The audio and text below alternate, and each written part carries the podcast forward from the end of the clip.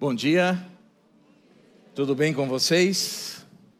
Um prazer estar aqui nesse momento tão importante para compartilhar a palavra de Deus com vocês que estão aqui presentes, vocês que nos acompanham aí de casa. É um privilégio muito grande e também uma responsabilidade, dando continuidade a essa nossa série, né? Venha descansar em Cristo. Já estamos no quarto domingo, né, desse desta série. Eu acredito que você já tem colocado em prática tudo aquilo que você tem aprendido aqui, não é mesmo? Nós já vimos tantas coisas aqui que nós devemos deixar o nosso jugo, que ele é leve, né? Nós deixamos, devemos deixar nas mãos do Senhor. Vimos na semana passada com o Marcos sobre a paz capaz, que a gente não precisa andar ansioso por coisa alguma. Praticaram? Marco, estou vendo bastante joinha. Tem uns assim, mas. E nesta manhã eu quero conversar um pouco com vocês sobre esse tema: Deus supre o necessário. Nós vamos trabalhar um pouquinho aqui e entender um pouquinho o que é esse necessário. Vamos ver que Deus diariamente supre as nossas necessidades e que nós não precisamos ficar preocupados com as coisas dessa vida. Vai nos mostrar também como nós devemos agir diante das situações, como é que eu devo me portar. E ele dá o um exemplo aqui no texto, e vocês vão ver como é que eu devo agir. E que nós saiamos daqui hoje aprendendo a confiar nesse Deus que supre o nosso necessário diariamente. Vamos juntos então? Nessa caminhada? Deixa eu pegar aqui. Vamos lá, eu gostaria de ler com vocês Mateus 6, de 25 a 34, um texto bastante conhecido, vocês vão ver, ou vocês já ouviram, já leram bastante, mas que, que traz para nós hoje um conhecimento precioso deste suprimento necessário. Eu convido você aí a pegar sua Bíblia, pegar aí o seu tablet, computador, telefone, né? Hoje nós temos a Bíblia em todos os lugares e ler comigo esta passagem. Vamos lá.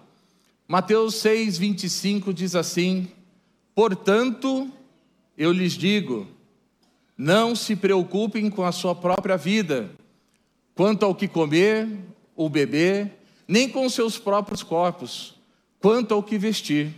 Não é a vida mais importante do que a comida e o corpo mais importante que a roupa? Observem as aves do céu, não semeiam, nem colhem, nem armazenam em celeiros, contudo, o Pai Celestial as alimenta. Não têm vocês muito mais valor do que elas? Quem de vocês, por mais que se preocupe, pode acrescentar uma hora que seja a sua vida? Por que vocês se preocupam com roupas?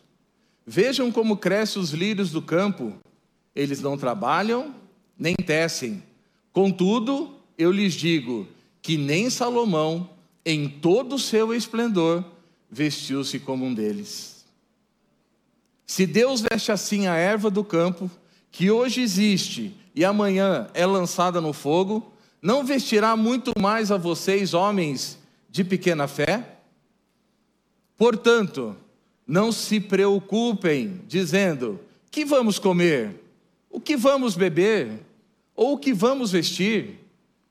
Pois os pagãos é que corre atrás dessas coisas, mas o Pai Celestial sabe que vocês precisam dela. Busquem, pois, em primeiro lugar, o reino de Deus e a sua justiça, e todas essas coisas serão acrescentadas a vocês. Vou ler de novo. Busquem, pois, em primeiro lugar o reino de Deus e a sua justiça, e todas essas coisas serão acrescentadas a vocês. Portanto, não se preocupem com o amanhã, pois o amanhã trará as suas próprias preocupações. Basta a cada dia o seu próprio mal.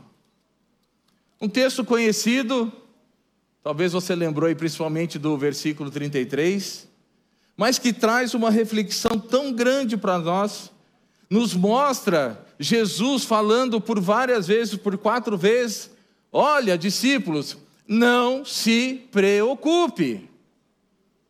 Não se preocupe com as coisas dessa vida, não se preocupe com as coisas que há de comer, de beber, não se preocupe com o amanhã. Eu conheço vocês, eu sei quem são vocês, eu vou suprir as suas necessidades. E Deus vai pontuando, mostrando a cada um deles a importância da nossa confiança no Senhor. Não se preocupe. Outras versões dizem: não fiquem ansiosos. E aí eu quero perguntar para você o seguinte: você tem vivido preocupado com as coisas dessa vida?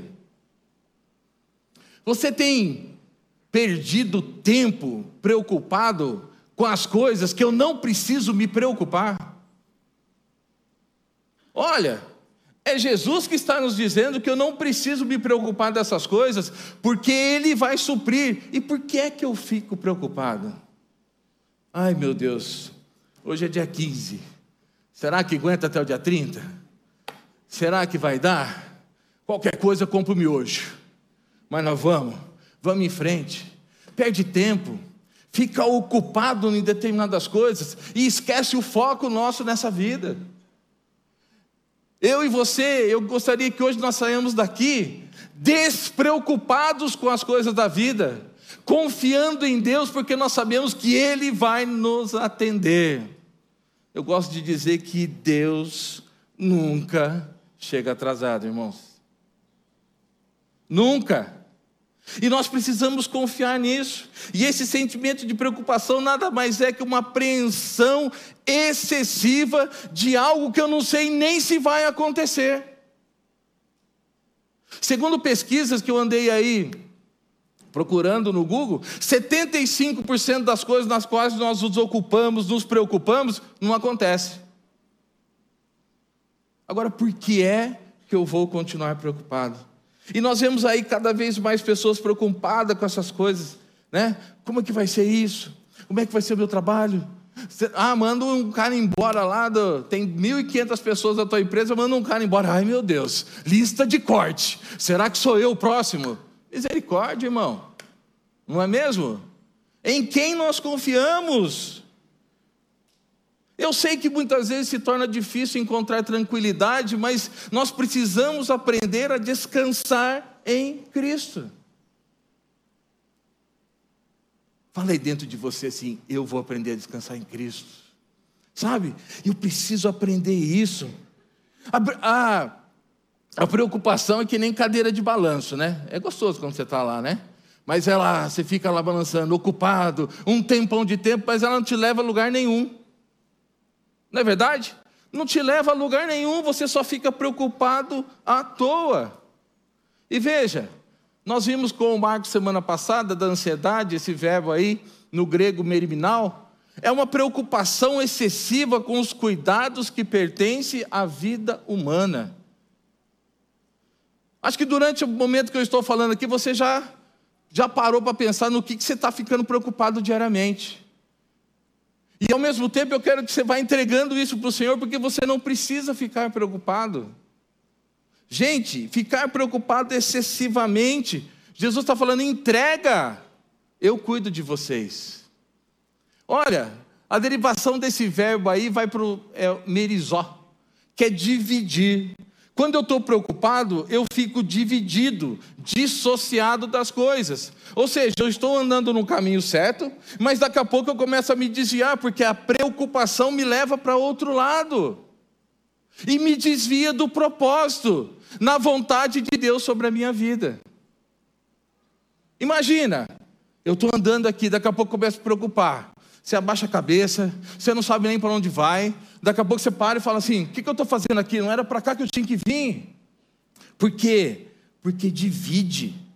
Divide. Dividir no sentido de dissociar, de separar. Logo então a preocupação promove a separação entre a vontade do Deus vivo, nosso Pai, e a vida minha, discípulo, filho, servo de Deus. E não é isso que nós queremos. Jesus está dizendo assim: ó, não se preocupe, descansa em mim.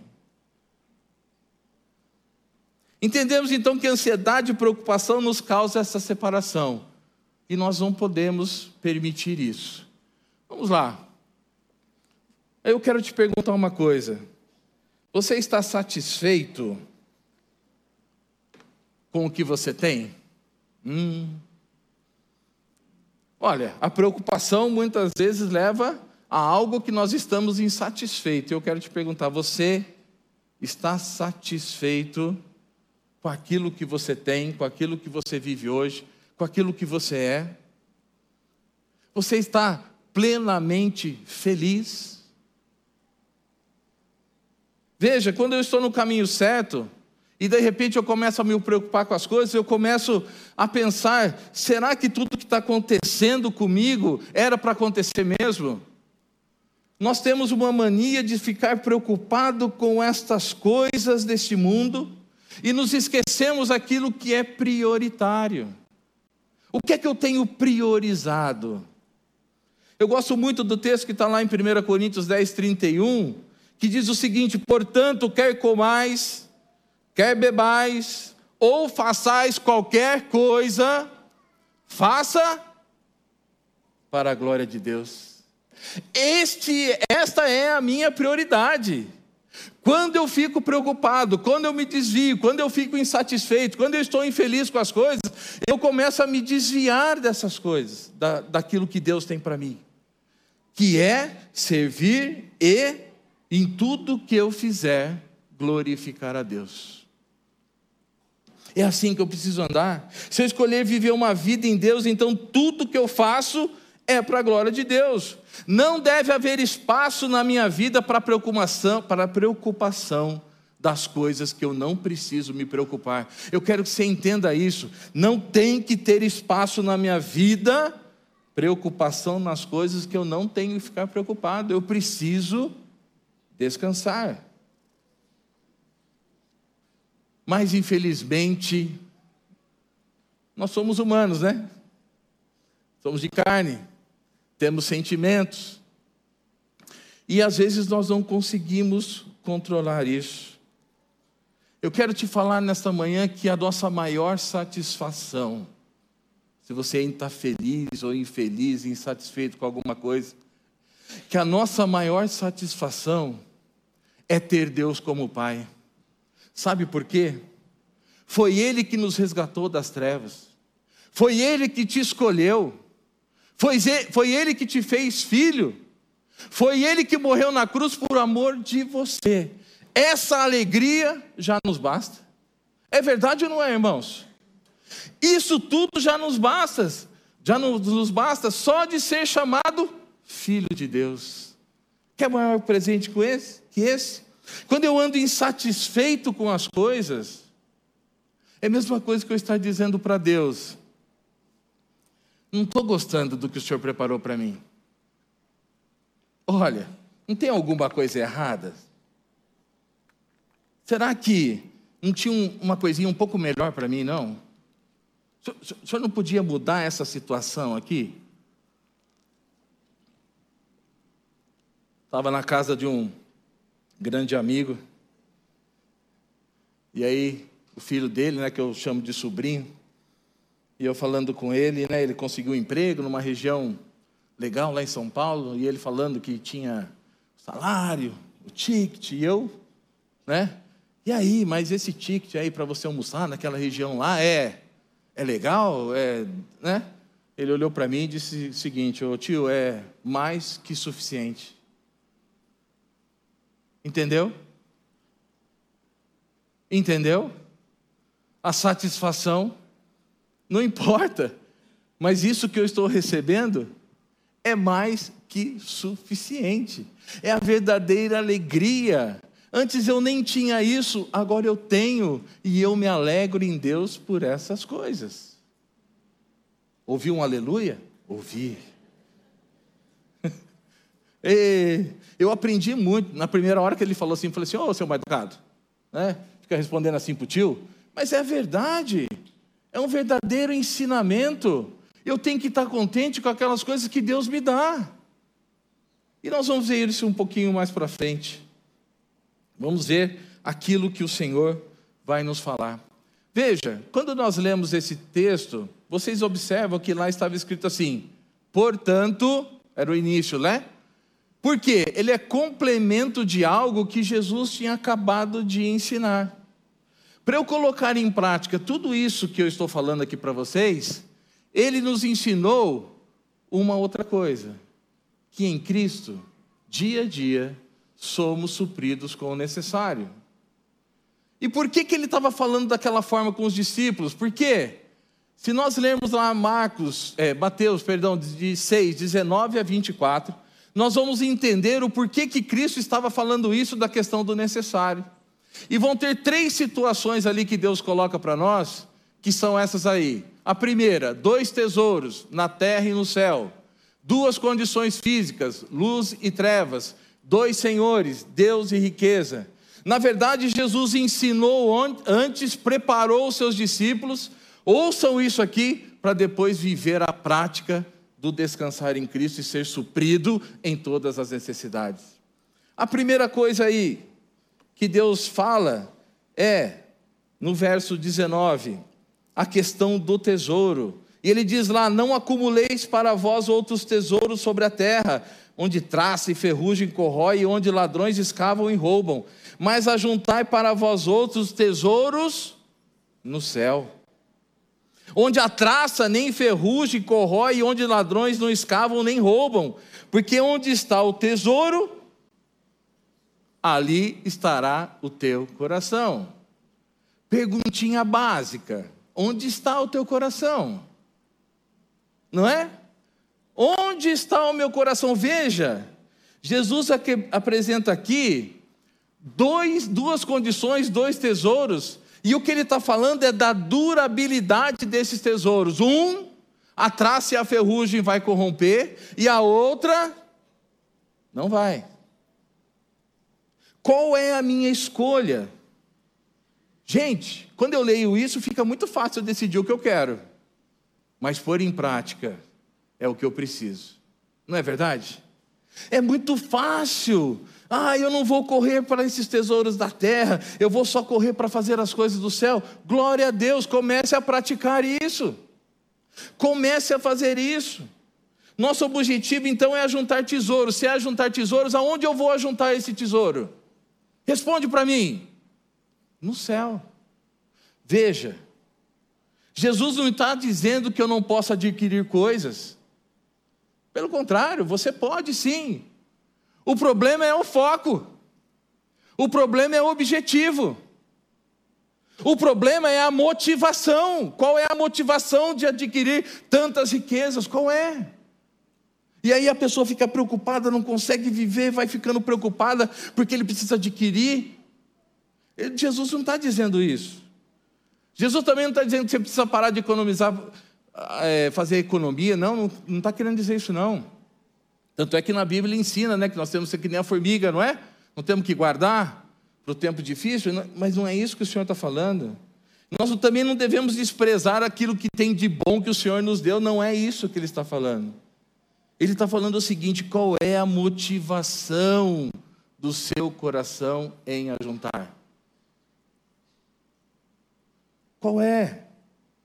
E ele está querendo dizer para os discípulos: ó, cuidado com a acumulação egoísta dos bens, só para ter, só para dizer que você tem, você não precisa disso. Cuidado com a dureza do coração, porque você pensa tanto em conquistar que esquece de quem está ao teu lado, esquece das pessoas que são necessitadas. Ou nós somos chamados para o que aqui? Né? O que é que o Senhor nos chamou? Fica essa pergunta na nossa mente. Estamos preocupados em adquirir para quê? Cuidado. Cuidado. Eu quero te dizer que o tesouro do céu, ele é incorruptível. E que nós temos que buscar isso. E aí Jesus continuou a ensinar os discípulos: olha, continua assim. Então, olha, o tesouro que você deve escolher é o do céu. Porque onde estiver o teu tesouro, aí vai estar o teu coração. Onde está o teu coração hoje? Pare e reflita um pouquinho. A segunda coisa que o Senhor fala são da questão da visão, né? Duas condições físicas, luz e trevas. E a pergunta que eu falo é para onde a gente tem olhado. Muitas vezes a gente olha para as coisas com cobiça, e nós queremos tanto e desejamos tanto, porque a cobiça é um desejo desenfreado para ter alguma coisa, que nós esquecemos do resto. Olha, olha o que diz o texto: são os olhos a lâmpada do corpo. Cuidado com aquilo que você olha. Nós temos oportunidade de escolher para onde a gente olha. Agora, qual tem sido a minha escolha? Se os teus olhos forem bons, todo o teu corpo será bom. E Jesus continua ensinando eles.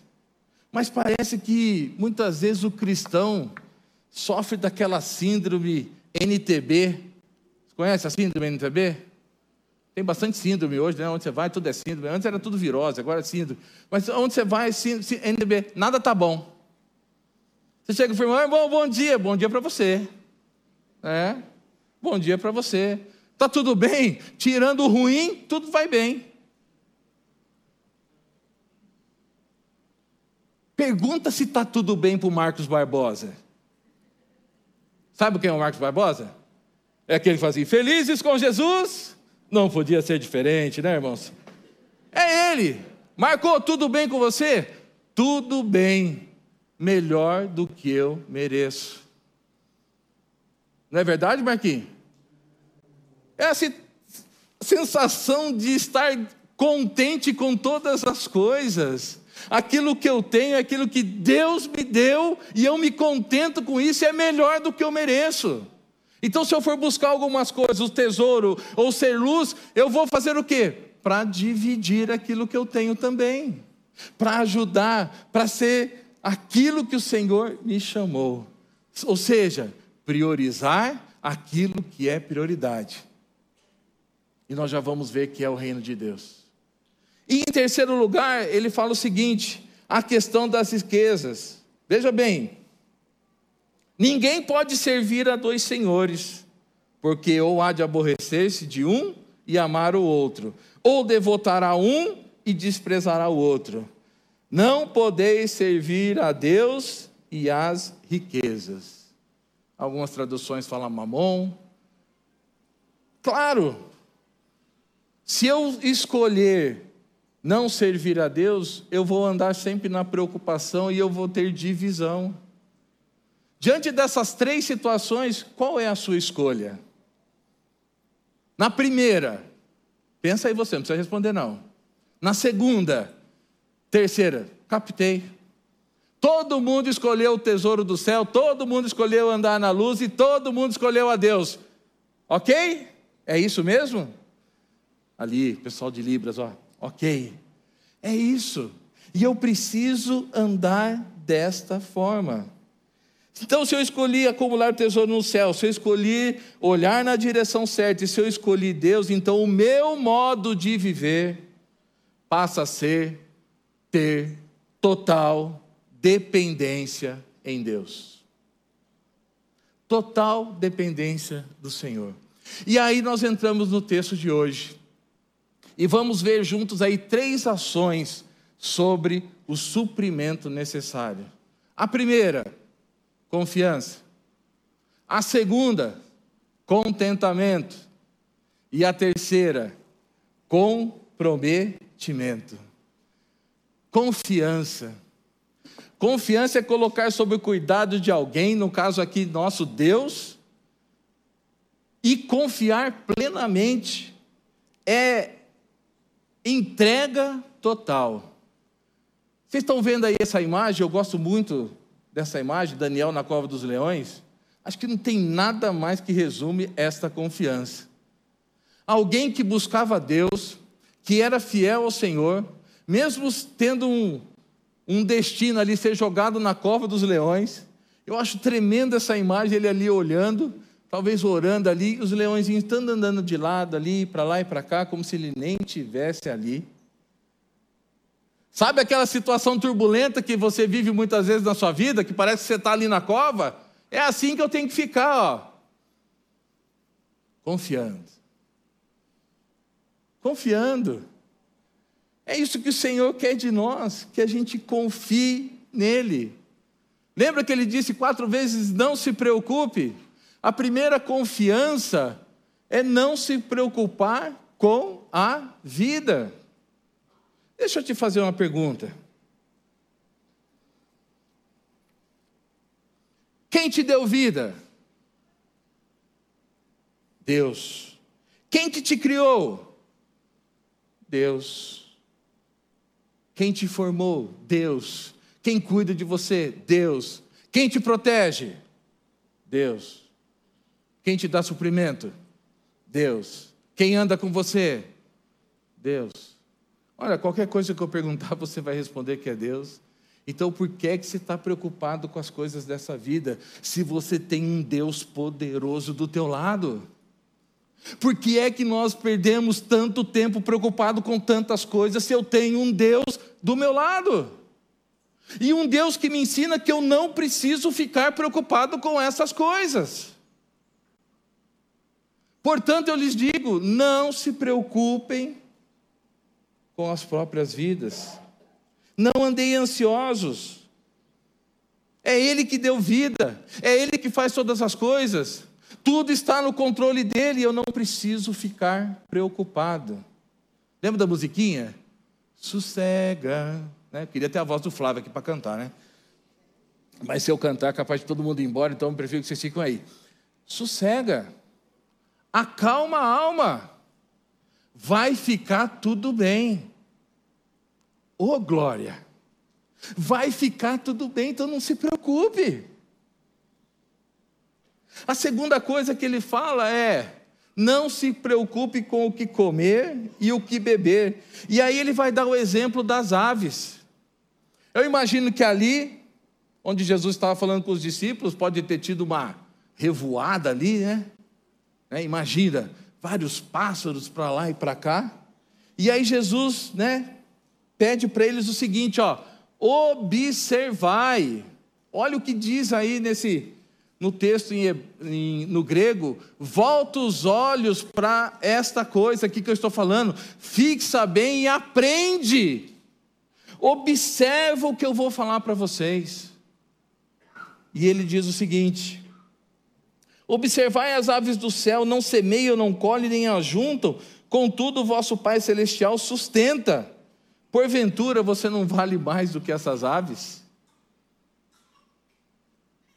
Aí, eu fiquei pensando, ah, sustentar o passarinho ali, tudo bem. Sabe quantos tipos de aves nós temos no mundo? Milhares. Em 2021, a National Geographic fez uma pesquisa, não sei como eles chegaram nisso, devia ficar com o contador, né, vendo os passarinhos, não sei como eles fizeram, mas diz que existe em torno de 50 a 430 bilhões de aves no mundo. Não preciso repetir, né, irmãos? Deu para entender quando Jesus falou para os discípulos, ó, Observa. Tem tanto pássaro aí, eu cuido deles, vocês são mais importantes, eu vou cuidar de vocês também.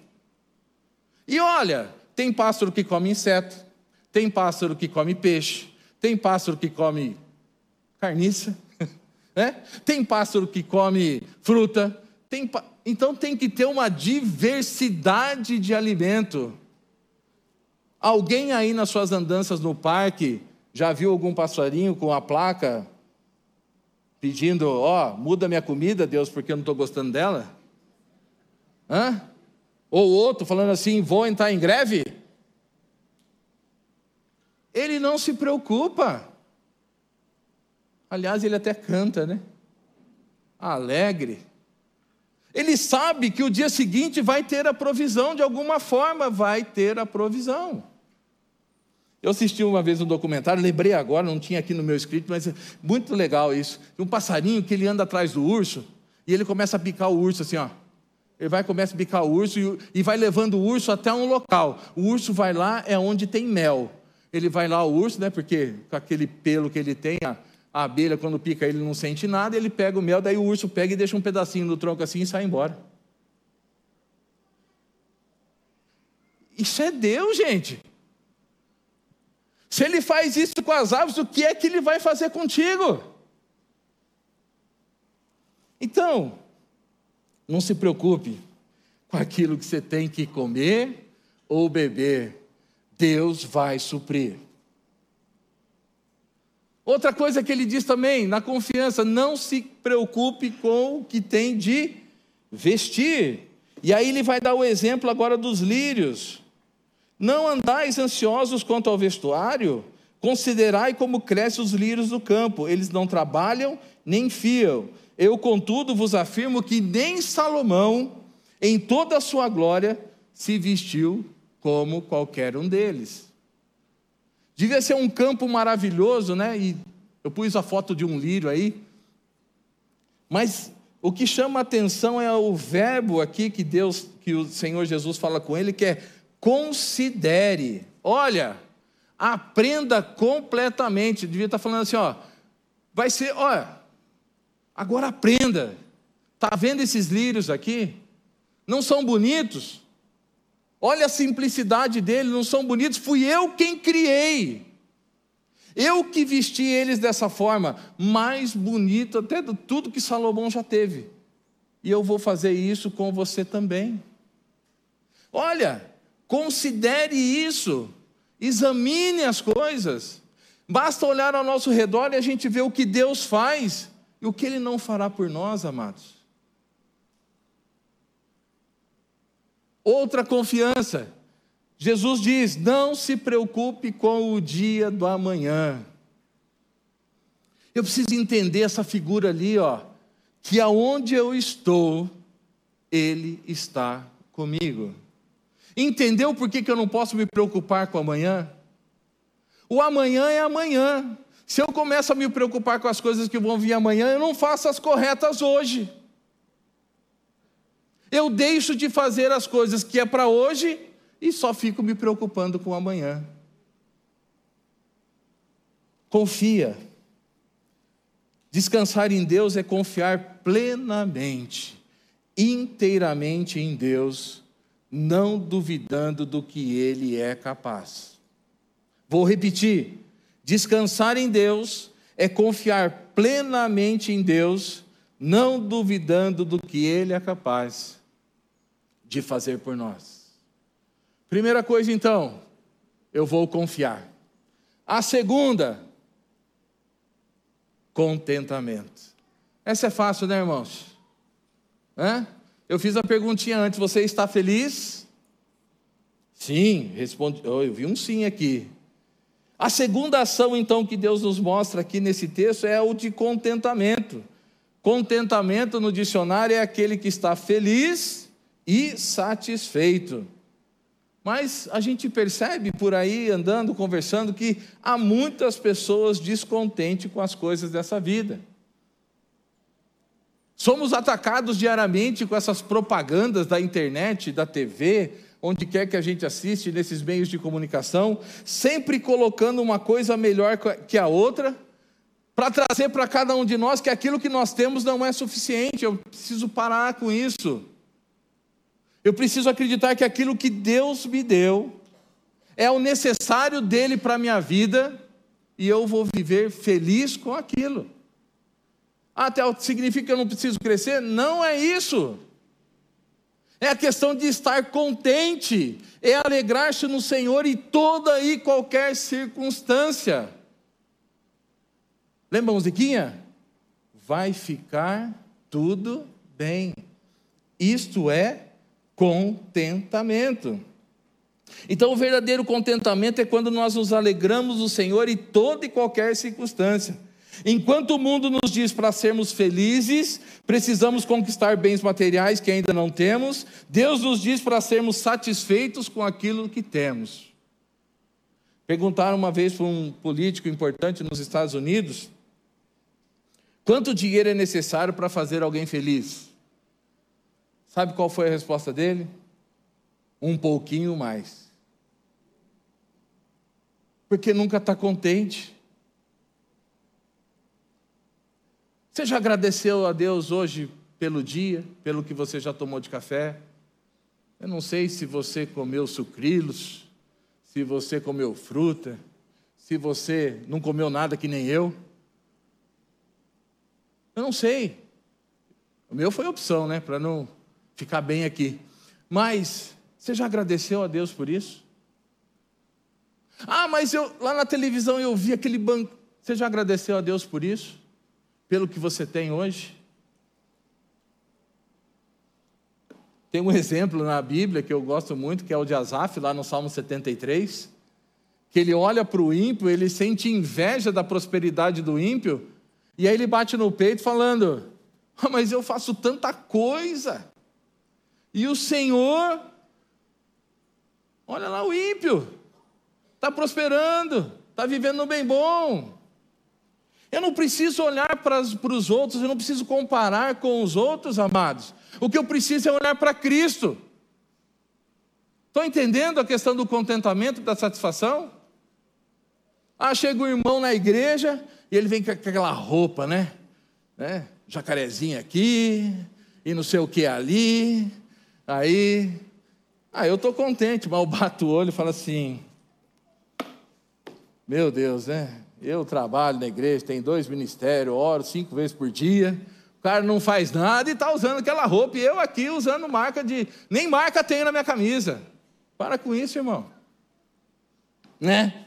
Chega na empresa, aquele cara que não trabalha, que não faz nada, que está lá do teu lado, chega com o perfume mais gostoso, comprado lá na França, e você usa, sei lá, qualquer outra coisa. Olha, tá vendo? Não faz nada. Para de comparar com essas coisas. Seja feliz, amado. Seja contente com aquilo que você tem. Lembra lá do Marcos Barbosa, melhor do que eu mereço. Eu preciso me contentar. Dá um sorriso aí. Se contente com aquilo que você tem. tem gente que luta para comprar uma coisa, né? Dá um exemplo aqui de um carro, daí de repente chega em casa com o carro, passa duas semanas, já quer outro. Já quer outro. Não deu tempo nem de fazer a primeira revisão, nem chegou nos mil quilômetros do carro, já quer outro. Porque vive nesse descontentamento, nessa insatisfação diária. É a mesma coisa que você está dizendo para Deus: eu não estou contente com aquilo que você está me dando, Senhor. Misericórdia. Eu preciso me alegrar nas coisas do Senhor. Paulo diz lá em Filipenses 4:4, alegre-se aonde? No Senhor. É nele que eu me alegro. E em terceiro lugar, das três ações sobre o suprimento, é o comprometimento. Prometo que eu não vou falar do bife a cavalo, né? Porque da outra vez foi o comprometimento, né? Mas vocês já lembram dele. Mas aí diz o seguinte, ó, busque, busque esse relacionamento. É o versículo 33, que acho que muita gente sabe de cor, buscai Buscar em primeiro lugar o quê? O reino de Deus e a sua justiça. E o que ele termina falando? E todas, todas essas coisas que eu falei aqui, o comer, o beber, o vestir, a vida, vão ser acrescentadas. E como é que eu faço essa busca, irmãos? Olha aí como diz o verbo Zétel. Procurar a fim de encontrar. Sabe quando você vai buscar um tesouro? Nas brincadeiras que a gente faz na gincana, os adolescentes correm para lá e para cá até encontrar, não desiste. É assim que eu e você temos que ser. Até encontrar, eu não vou desistir. E o Senhor está falando, então busque isso. Busque o reino. Busque a justiça. Comprometimento é a terceira ação que nós temos que ter. O que é que eu vou fazer diante disso tudo? Significa que eu vou priorizar a vontade de Deus na minha vida e deixar ser usado no reino. Quando eu estava escrevendo isso, nessa madrugada, eu, eu fiz essa pergunta para mim: Teodoro, você tem buscado o reino de Deus e a sua justiça? Jesus verdadeiramente é a sua prioridade? O que é que você tem feito? Aí eu lembrei, né, já participei de outros ministérios, que na virada do ano, geralmente, algumas igrejas dão um papelzinho, né, e a caneta, para a gente escrever as nossas prioridades. Tem crente que nesse dia leva três tipos de caneta, marca texto, né, para Deus, né, para, ó, vou destacar aqui. E aí a gente começa a escrever, e se a gente não perceber, a gente está escrevendo tudo que a gente quer para nós, né? E é interessante que a gente escreve lá, Senhor, eu quero que o Senhor me dê uma casa na praia, por exemplo. Mas a gente não fala assim, Senhor, eu quero uma casa na praia, né? A gente fala assim, Senhor, nosso Deus Todo-Poderoso, Criador de todas essas coisas, o Senhor é lindo e maravilhoso, eu quero uma casa na praia. E aí coloca uma observação embaixo. Senhor, essa casa na praia tem que ter cinco quartos, tem que ter piscina, né? Tem que ficar pelo menos a 50 metros da praia.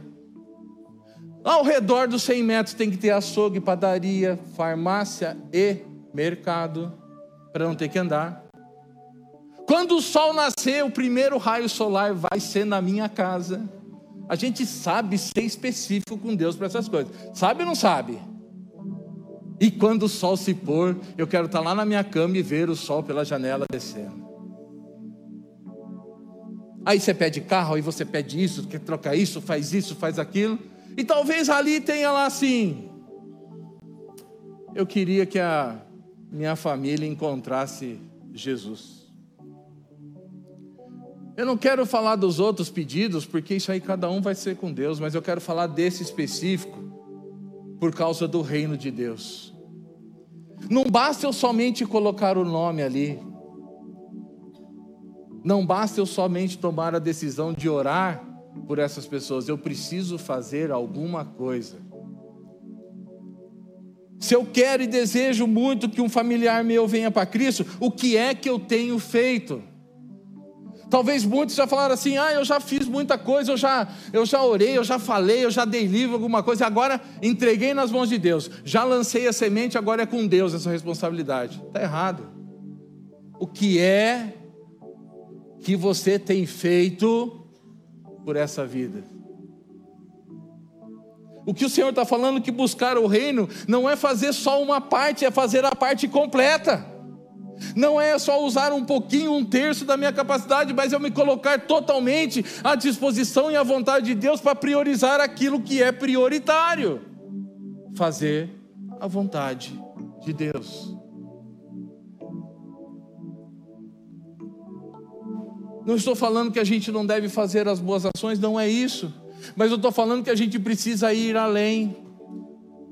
Buscar o reino é isso, é ir além é fazer acontecer.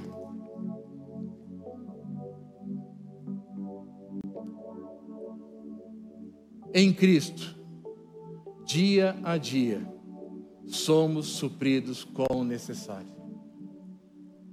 A primeira ação que eu tenho que ter na minha vida é de confiança. A segunda é de contentamento. E a terceira é de comprometimento. E eu resumo tudo isso para vocês nessa nesse texto: não se preocupe com as coisas desta vida, elas dependem de Deus. Ocupe-se com as coisas de Deus, porque isso depende de mim e de você.